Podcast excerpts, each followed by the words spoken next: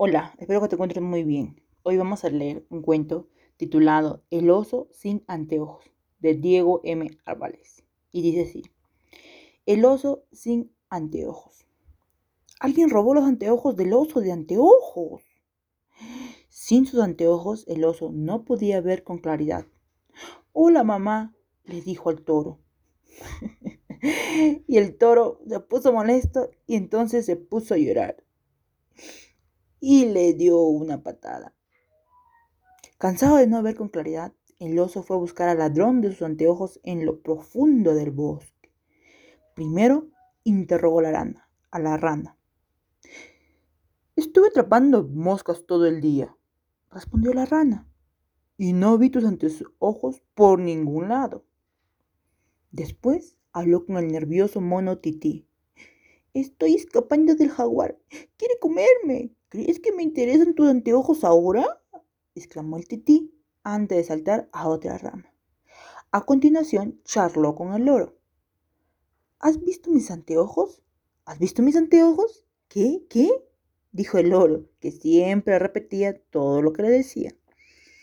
Intentó preguntarle al gusano, pero el gusano ni se movía.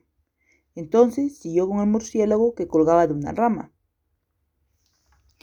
No usaría tus anteojos porque siempre estoy de cabeza y se me caerían, aclaró el murciélago. Preocupado, el oso volvió donde el gusano para ver cómo seguía.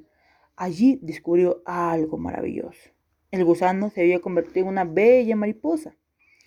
¿Has visto mis anteojos, mariposa? preguntó el oso. No sé qué anteojos, qué son anteojos, respondió la mariposa.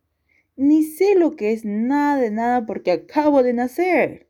Y finalmente, y aunque todos los animales le advirtieron que no lo hiciera por los peligros que implicaba, interrogó al jaguar. ¡Insolente! gritó el jaguar. Tengo la mejor visión de todo el bosque. No necesito tus inútiles anteojos. Mejor vete antes que te coma. Frustrado por no encontrar al ladrón de sus anteojos, el oso volvió a casa. Ya era muy noche. Qué sorpresa al ver sus anteojos colgados del traje que usó ayer. Allí estuvieron todo el tiempo. Nadie los robó. Con sus anteojos volvió a ser el oso de anteojos. Para la mañana siguiente planeó una nueva visita al bosque, esta vez buscando disculparse con los animales por acusarlos sin justa razón. Y para no volver a olvidar sus anteojos, los colgó del cabecero de la cama, Así los vería cuando abriera los ojos. Nota del autor.